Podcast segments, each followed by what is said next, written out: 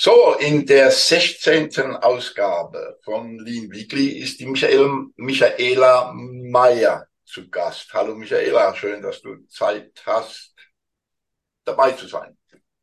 Hallo Ralf, ja, schön, dass du mich hier für dieses Format mit eingeladen hast. Ich habe dich ja kennengelernt, letzt, nein, nicht letztes Jahr, dieses Jahr auf äh, Lean Around the Clock, da hattest du ja einen Stand. Ähm, ja. Und wie man das sehen konnte, spielst du gerne, oder? Ja, nicht ich, sondern meine, meine Kunden und meine Teilnehmer, ja. Also du bist, so habe ich das wahrgenommen, ähm, ein großer Fan von Lego Sirius. Ne? Ähm, ähm, sieht man ja auch auf deinem LinkedIn-Profil äh, und äh, sonst, wo du dich überall rumtreibst. Ähm, erzähl mal ein bisschen was über Lego Sirius und wie das in den Kontext zu Lean passt. Ja, gerne. Und zwar, also ich komme ja, wie sage ich mal, die meisten von euch aus dem Bereich der Produktion, Lean Management, Prozessoptimierung, alles Themen, die mich so in den letzten, ja, über zehn Jahren begleitet haben. Und mein Fokus lag, sage ich mal, auch in den letzten Jahren sehr stark auf diesen Themen, diesen Prozessthemen. Und ich bin dann durch Zufall auf dieses Thema Lego Series Play gestoßen und ähm, ja, wurde davon eigentlich sofort irgendwie mitgenommen im positiven Sinne, weil ich halt oft sehe, dass das eine zwar die Prozesse sind, die man natürlich auch immer verbessern kann. Und das andere aber einfach auch die Menschen sind oder gerade wenn es halt auch zum Beispiel nicht klappt, den Prozess zu verbessern, dann liegen halt meistens tiefer gehende Gründe dahinter, die aber halt sehr unsichtbar sind, unter der ja, bekannten Wasseroberfläche schwimmen. Und da habe ich mit Lego Serious Play einfach eine spannende Methode gefunden, die eben auch diese Themen sehr gut aufnimmt, bearbeiten lässt, transparent machen lässt und damit eben auch ja, bearbeitbar machen lässt. Wie muss man sich das vorstellen? Also ich denke, wir sind uns einig. Ne? Ähm, ähm, ich habe ja auch so die Analogie zum Eisberg. Ne? Ähm, die Methoden und so Zeugs, ja, äh, bei Lean, das ist so das alles, was man sieht. Und das, was eine Organisation ausmacht, sieht man ja nicht. Ne? Das ist ja auch das ja. große Problem von äh, Womack Johnson äh, groß gewesen, als sie das Buch Die zweite Revolution in der Automobilindustrie geschrieben haben. Die konnten ja letztlich auch nur niederschreiben, was sie gesehen haben. Also insofern ja. bin ich erstmal bei dir. Ähm, Jetzt könnte man das aber auch mit Bauklötzen machen oder so. Ich meine, ich weiß, bin so lange dabei, dass ich weiß, dass äh, die Lego Sirius ähm, Community so eine ganz äh, ja, große ist und das und das ähm, wie muss ich mir das vorstellen, dass du das, was unter dem Wasserspiegel ist, mit Lego halt mit dem Ansatz, der dahinter steckt, vielleicht kannst du ja auch was dazu sagen zu diesem Ansatz, äh, mhm. wie man das transparent machen kann oder an die Wasseroberfläche bringen kann. Ja, also klar, das eine ist das Medium. Klar, ich könnte natürlich auch jede Menge verschiedene, ja, könnte auch Bauklötze benutzen, man könnte auch Naturmaterialien verwenden oder also und so weiter. Also ich sag mal, das ist das eine. Ähm, aber es steckt halt viel, viel mehr dahinter, weil es ist nicht nur, sind nicht nur die Bausteine, sondern es ist ja eine komplette Wissenschaft, die dahinter steckt. Also sei es jetzt gerade die Flow-Theorie, die dahinter steckt, die, also ich liefere meinen Teilnehmern einfach auch den sicheren Rahmen, um in so einen Flow reinzukommen, weil gerade diese Themen, die halt einfach unsichtbar sind, die ja, also wenn, wenn sie einfach zugänglich wären, dann müssten wir sie nicht oder wären sie kein Problem, dann können wir sie einfach bearbeiten. Aber ähm, viel schwieriger ist eigentlich, ähm, den, den Teilnehmern einen sicheren Raum zu geben, in dem sie über diese, ja, unsichtbaren Dinge einfach auch sicher reden können und jemand, mhm. der ihnen diesen sicheren Rahmen bietet. Und das ist ähm, halt meine Funktion, wenn ich jetzt zum Beispiel ähm, Workshop mache zum Thema Lean-Kultur, weil da kommen natürlich schon Themen auf den Tisch, die jetzt greifbar sind, wie jetzt ja KPIs oder ein ähm, das berühmte Lean-Haus oder ähm, ja Prozesse, aber es sind halt auch ganz viele unsichtbaren Dinge, wie halt gerade das Mindset oder die Zusammenarbeit oder auch ähm, im letzten Workshop war eine dabei, die hat das Thema Loslassen mit reingebracht. Loslassen von alten Gewohnheiten, von alten Dingen. Und das sind halt dann die Dinge, die einfach, ja, die kommen einem nicht so ganz plötzlich, sondern die kommen dann durch diesen Prozess, der dann durch, ähm, ja, durch mich einfach moderiert wird mhm. und durch diese gesamte Anzahl der, der Teilnehmenden kriegt man diesen Gesamtüberblick über die Komplexität. Hast du denn, wenn du das jetzt, ich unterstelle jetzt mal, du machst das in-house, ne? Ähm, hast du denn da so über die Funktionsebenen einen Querschnitt dabei und über die hierarchischen Ebenen Leute dabei? Sowohl als auch. Mhm. Genau, also sowohl, also ich arbeite viel mit Führungsteams zusammen, weil halt die dann doch immer die Vorbildfunktion einfach auch innehaben, ähm, aber auch Querschnitt. Also auch, also es gibt, wenn ich jetzt einen, einen Workshop mache, dann gibt's keine Hierarchie. Also das ist auch ganz klar meine, meine, ja, meine Herangehensweise, mein Ziel, dass da jede Stimme im Raum gleich viel wert ist und jede Perspektive ist gleich viel wert. Es ist einfach nur eine andere Stimme. Mir ging es gar nicht so sehr darum, mir ging es gar nicht so sehr darum, ähm, ähm, also ich muss es anders formulieren, mir geht es dann darum, ähm, äh, wenn man Menschen in du hast vorhin gesagt, den, den, den Begriff Raum benutzt, äh, in den Raum bringt und sie mit etwas beschäftigt, dann ist es ja, also jetzt zum Beispiel mit Lego, ja, ähm, ähm, ähm, dann können die sich ja schlecht verstellen über eine, was weiß ich nicht, über acht Stunden. Ne? Ja. Ähm, so irgendwann, ähm, das geht in einem klassischen Seminar oder in einer Veranstaltung, wo irgendeiner Folien denen um die Ohren schmeißt, na, da ist ja die Interaktion von den Teilnehmern eher gering.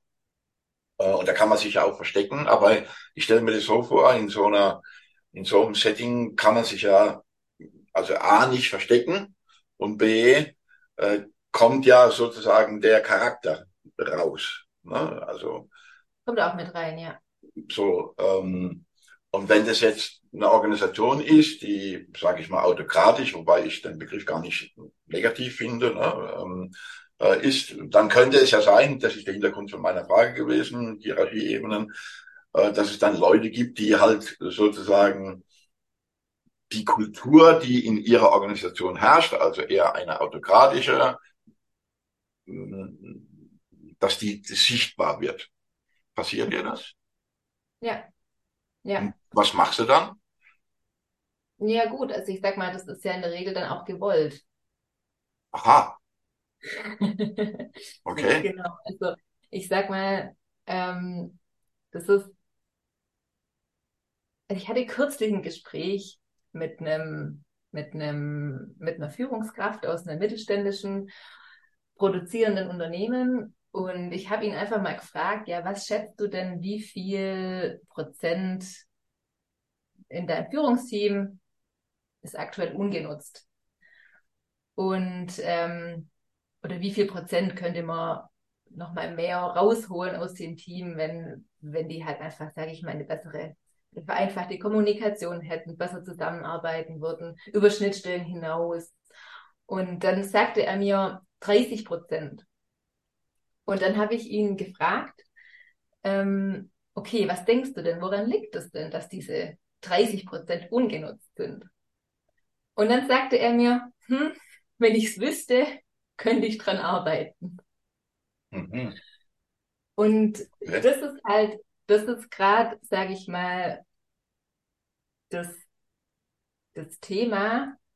Wir wir haben irgendwie das Gefühl, es gibt irgendwie noch mehr oder es wäre noch mehr drin, aber wir wissen nicht so richtig, woran liegt es oder wo ist denn genau das Problem oder und das ist ja dann auch so eine individuelle Wahrnehmung und ja, da gibt es vielleicht auch unterschiedliche ähm, Perspektiven, woran es jetzt wirklich liegt. Aber das mal auf den Tisch zu bringen, woran liegt es eigentlich, dass wir so 30 Prozent ungenutztes Potenzial bei uns in der Mannschaft haben? Das ist schon spannend. Und dann auch darüber zu diskutieren, ja, woran, was ist unser Hauptproblem? Da auch mal diese, ja, wie gesagt, diese unterschiedlichen Perspektiven zu hören, gegenseitig zuzuhören und dann ähm, sich auch bewusst zu machen, was denn die Kollegen eigentlich denken oder wie die das wahrnehmen. Und dann, wenn ich natürlich dann schon schaffe, allein in so einem Setting eine Transparenz aufzuzeigen, worin liegt es eigentlich, dass wir diese 30 Prozent Potenzial ungenutzt im Moment haben mhm. und ich das dann weiß, dann habe ich natürlich direkt auch einen Anhaltspunkt, an dem ich ganz konkret wieder weiterarbeiten kann. Jetzt kann ich ja nicht unbedingt, also im Grunde sprechen wir ja gerade über Unternehmenskultur. Also mir, also ich darf dir sagen, ähm, dass ich ähm, mich schwer tue mit diesem Begriff Kultur. Ne? Ähm, und wenn man dann noch Veranstaltungen anbietet, die sagen, äh, komm zu mir drei, fünf Tage und dann verändert sich die Kultur oder man dann, was weiß ich, zwei Tage Lean-Transformation und so weiter und so fort. Jetzt ist ja eine Organisation ein gewachsenes System. Ne? Also ähm, es ist ja, wie ich immer sage, ein soziotechnisch und vor allen Dingen eben auch politisches System. Ne? Ähm, so. Ähm, am Ende kann man ja nur aufdecken. Ne? Also man kann aufdecken in Anführungsstriche, aber auch nur in einem begrenzten Rahmen. Man kann im Grunde sagen, wie man das wahrgenommen hat. Und das ist ja auch wieder nur ein Ausschnitt. Ne? Ähm, das ist ja auch nur mit den Leuten über den Zeitraum, wo du äh, oder wo man mit den Leuten gearbeitet hat.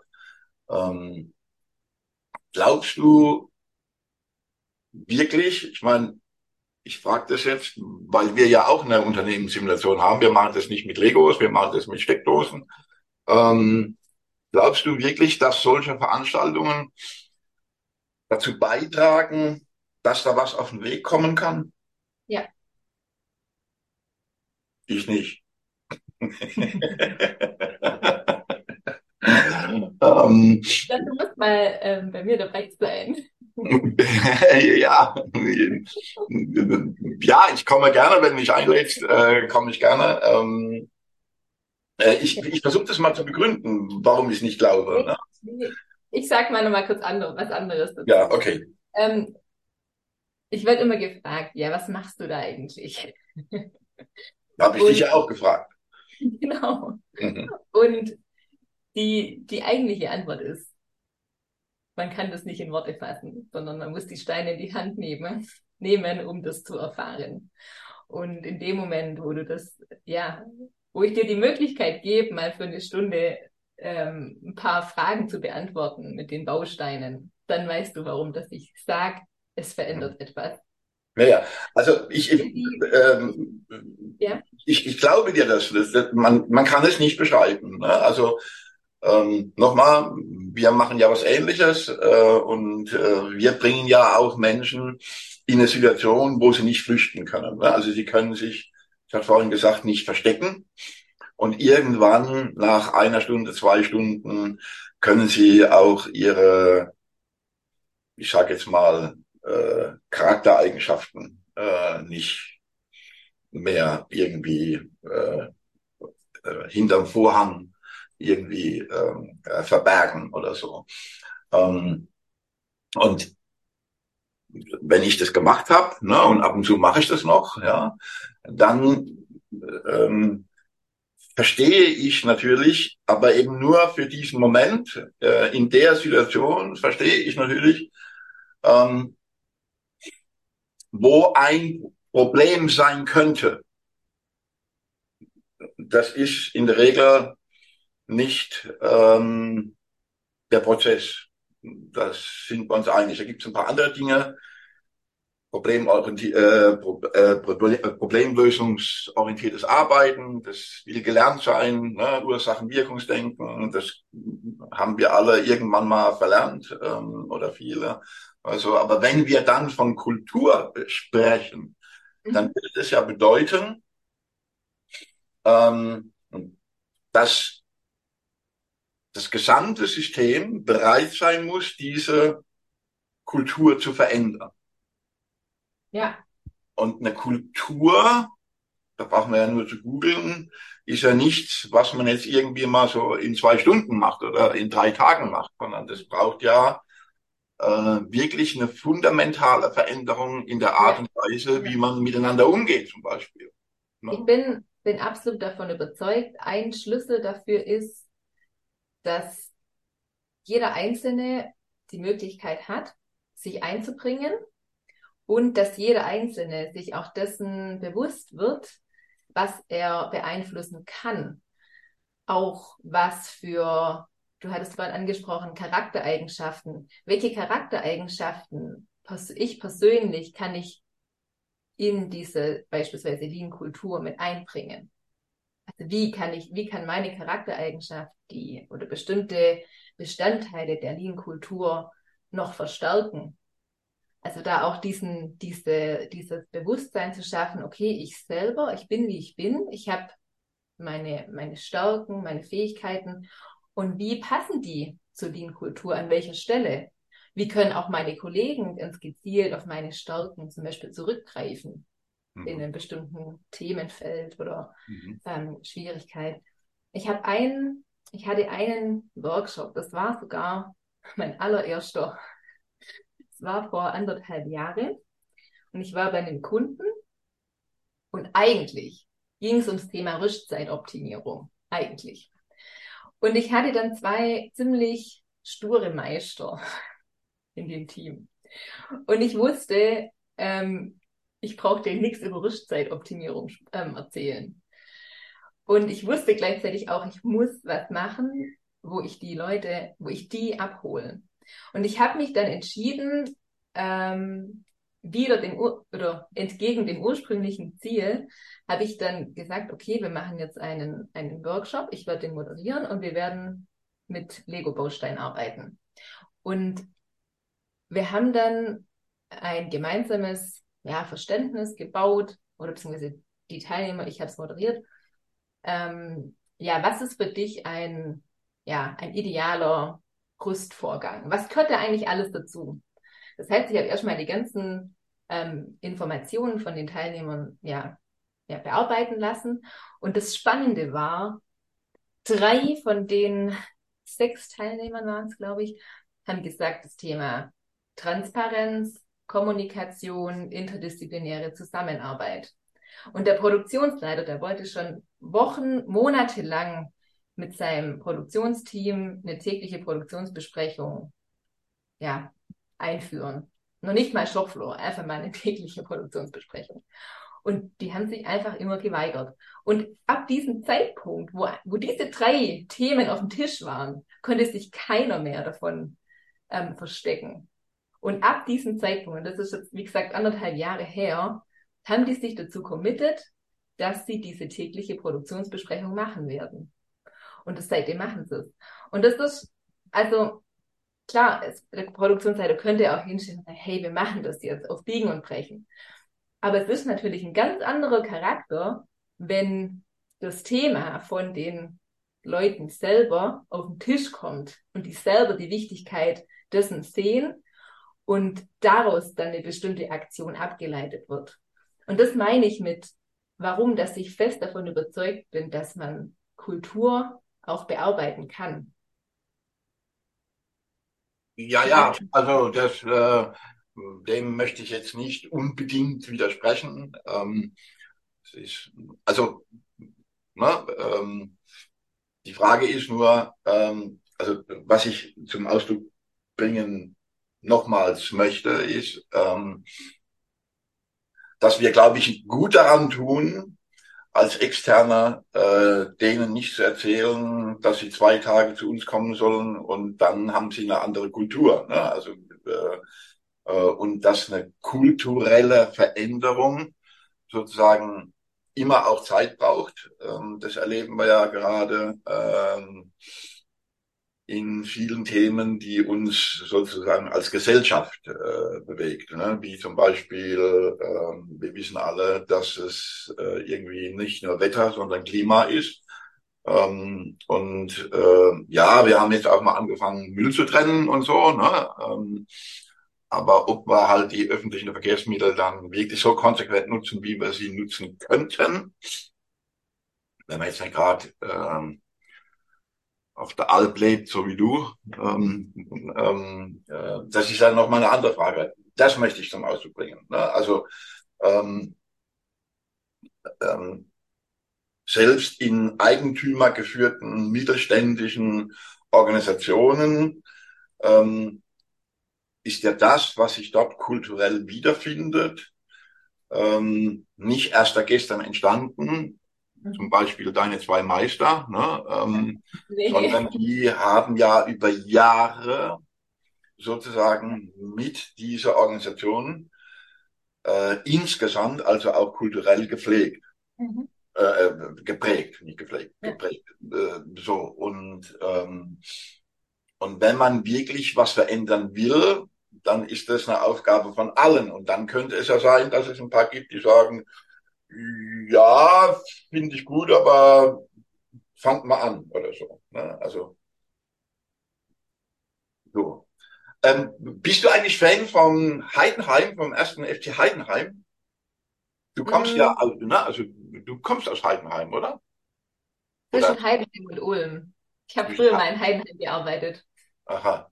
Bei einem großen äh, Hersteller, der irgendwie so was Blaues macht, ne? Also so blaue Dinger macht, ne? Medizinprodukte, ja. Medizinprodukte, ne? Ja, ja. Die haben ja auch in Gingen an der Brenz haben sie auch nochmal äh, so was, ne? Herbrechtingen, ja. ja. Oder Herbrechtingen, ja, ja. Ja, bist du, also nochmal, bist du Fan von Heidenheim? Also ist man als äh, was sind das, die Ostalb, oder sagt man dazu, ne? Ja, stimmt, die Ostalb. Als Ostalberin ist man da wenn man, also auch wenn man kein Fußball interessiert. Also ich, bin, ich, bin, jetzt nicht wirklich Fußball interessiert, aber ähm, es interessiert mich jetzt dann doch, also so, in welcher Tabelle, Tabellenplatz und mhm. ähm, wie ist es so. Können Organisationen von, von SBF Heidenheim was lernen? Von was? Von was lernen? Naja, also von, von dem Verein was lernen. Also Ob wir was davon lernen. Können, können Organisationen etwas lernen? Ähm, Stimmt, mit Sicherheit. Ich habe ja die. Ähm, ähm, ähm, ähm, das ist ja alles unvorbereitet. Ne? Wir haben ja nichts abgestimmt. Wir haben keine Fragen vorher. Das ist ja Stimmt. sozusagen das Setting von Lean Weekly. Ähm, ja. Also was ja so bezeichnend ist, ist, dass der Trainer, den der erste FC Heidenheim hat, der war ja selbst nur ein unterdurchschnittlicher Fußballspieler und äh, hat die dann irgendwie mal vor 15 Jahren übernommen, wo sie in der Regionalliga, nee, in der Verbandsliga gespielt haben. Also das ist irgendwie sechste ja. Liga oder so. Und heute spielen sie erste Liga. Ja, absolut. Also, also da hat ja was, ist ja was, hat ja was stattgefunden, ne? Ja, absolut. Also ich habe auch die Biografie gelesen von Frank Schmidt. Mhm. Ähm, und also was ich sehr beeindruckend finde, ist, dass, und da glaube ich auch, dass Organisationen viel davon lernen können, dass man nicht unbedingt ähm, extrem viel Geld braucht, um erfolgreich zu sein. Also es hilft an der einen oder anderen Stelle, aber ich sag mal, ähm, der erste FC Heidenheim ist ja bekannt dafür, dass er ich mal, ja, ähm, die machen einfach aus dem, was sie haben, das Bestmöglichste und, und nutzen ihre Ressourcen einfach gezielt und ähm, ja, es sind auch bescheiden an der einen oder anderen Stelle. Also ich finde, also das finde ich schon sehr beeindruckend und auch diese, diese ähm, Zugehörigkeit oder wie lange ja der Frank Schmidt schon Trainer ist. Ist das schon, ich weiß gar nicht genau, wie viele Jahre, 15 Jahre 15 oder? Jahre, glaube ich, ja.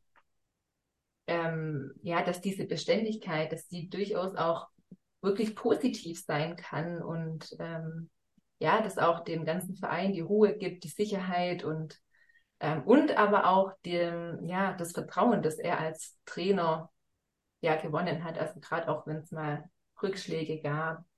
Ähm, das finde ich schon, finde ich schon sehr beeindruckend, dass er da auch diese. Ich finde, ähm, also das sind alles Profis und das sind alles keine Arbeiter, Samariterbund oder so. Und das sind schon Wirtschaftsunternehmen, ne? Ähm, auch Heidenheim, ne? auch wenn das jetzt irgendwie da eine schöne Geschichte ist oder so. Aber was mich natürlich so beeindruckt ist, ähm, da gibt es ja zig Vereine, äh, nicht nur.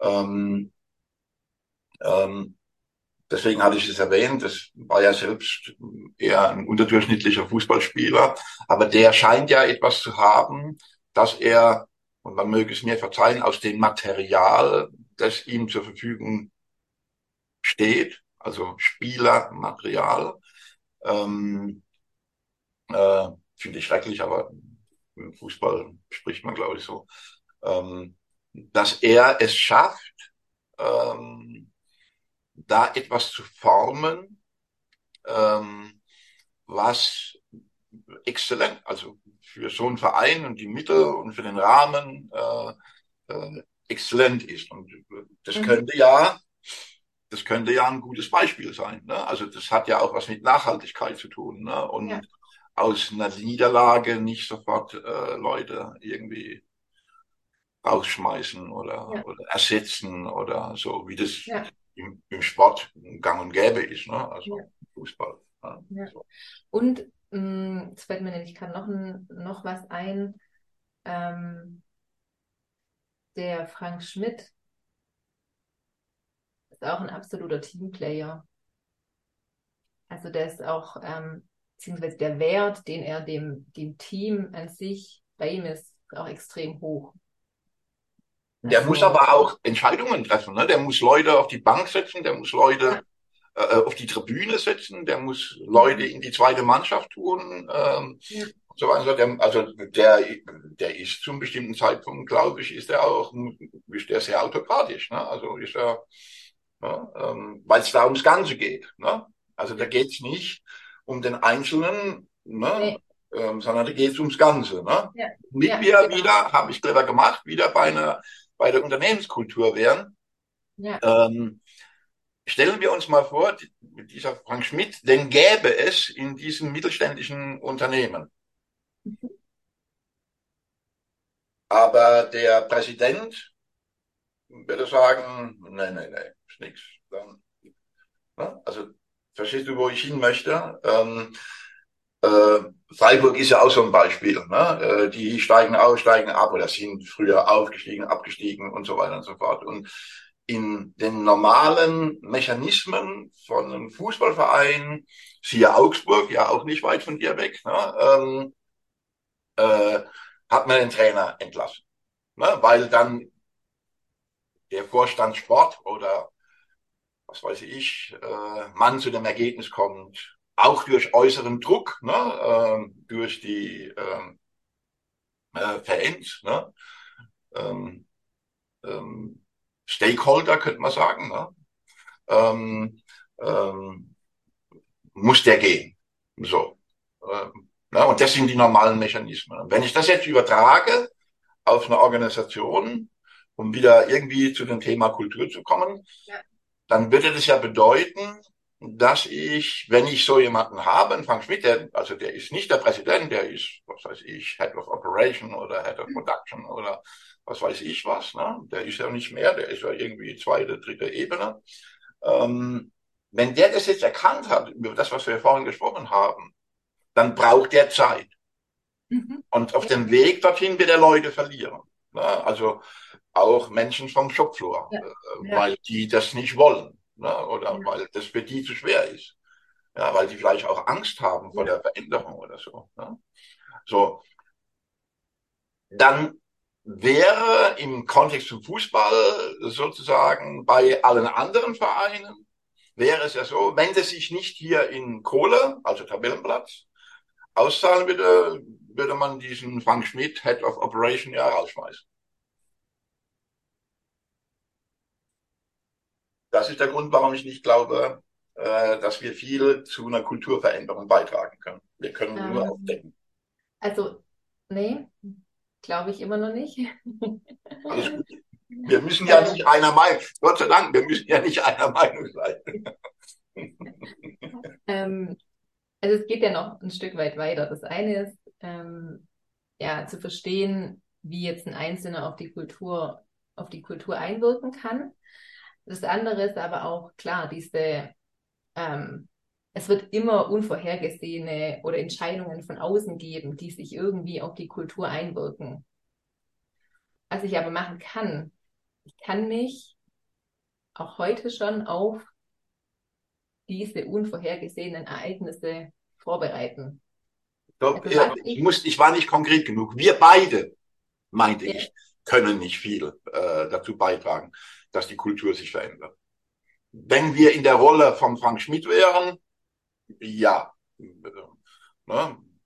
Ja, aber ja, wir beide tun als externe und draußen aus der Organisation. Dann bist du draußen aus der Organisation oder aus der Kultur. So, ne? Also, das glaube ich. Aber lass uns das gerne irgendwann weiter diskutieren. Wie bist du denn auf den Namen Handgedacht gekommen? Also, es ist ja deine ja. Firmenbezeichnung. Handgedacht. Ja, handgedacht. Also das fällt ja richtig auf, ne? Das ist ja fast ja irgendwie gar nicht zusammen. Also Hand und gedacht, ähm, das ist ja irgendwie Rule Breaking. Aber es ist halt tatsächlich das, was es ist. Ähm, Denken mit den Händen.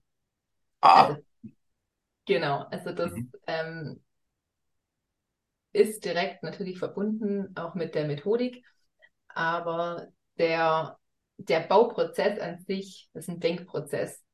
Und das ist also wirklich harte Arbeit. Also das ist wirklich Konzentration pur, Fokuszeit. Und ähm, das Bauen an sich ist Denken. Und deswegen Denken mit den Händen, handgedacht. Und es passt auch sehr gut zum, zur Produktion, weil ich halt auch sage, oder die Menschen in der Produktion sind ja hands-on Leute, die arbeiten einfach mit den Händen und das ist auch wichtig, absolut. Ähm, sonst, ähm, ja, ohne Hände keine Wertschöpfung, jetzt mal. und ähm, ja, ich sag mal, für die ist einfach das Medium halt auch sehr interessant, weil die, ähm, ja, weil einfach da diese, diese Gedanken, auch unsichtbaren Elemente, ja, es wird ihnen einfacher gemacht, da einen Zugang dazu zu finden. Besser wie Ihnen PowerPoint-Folien um die Ohren zu hauen. Absolut, absolut. Liebe Michaela, vielen herzlichen Dank. Ähm, wir müssen noch ein bisschen Werbung für dein Event machen, und zwar Lean Culture oder Lean Kultur. Ich glaube im November, ne? im November ja. ist das. 28. und 29. November. 28. und 29. November. Ähm, das ist zum ersten Mal eine offene Veranstaltung, die du gemacht ja, hast. Ne? Genau. Das äh, wo, wo findet die statt? In Ulm, genau. Äh, Im Science Park 2 bei mir in, im Büro, in den Räumlichkeiten. Schön großer Seminarraum. Und ja, genau, also super, super ähm, Veranstaltung, die einfach auch nochmal diese Komplexität der Lean-Kultur umreißt und auch so ein persönliches Bewusstsein, was kann ich eigentlich persönlich auf die Lean-Kultur einwirken? Welchen Einfluss habe ich da drauf? Und was es dazu gibt, findet man bei dir auf der Webseite oder bei uns auf der Leanbase unter Lean Events. Äh, ja. Und sonst, wo es, äh, würde ich hätte ich fast gesagt, wo es Podcast gibt, aber das ist ja kein Podcast. Ähm, sonst, nee. Lieber Michaela, ganz herzlichen Dank, dass du Zeit gehabt hast. Ich fand es jetzt ein nettes Gespräch über Kultur, dass wir äh, nicht final klären konnten, Gott sei Dank. Ähm, und äh, wir werden Gelegenheit finden, äh, daran anknüpfend äh, weiter zu diskutieren. Kommst du zu Lean Round the Clock? Bist du bei Lean Round? Bestimmt. Okay, dann nochmal herzlichen Dank, liebe Michaela. Gut.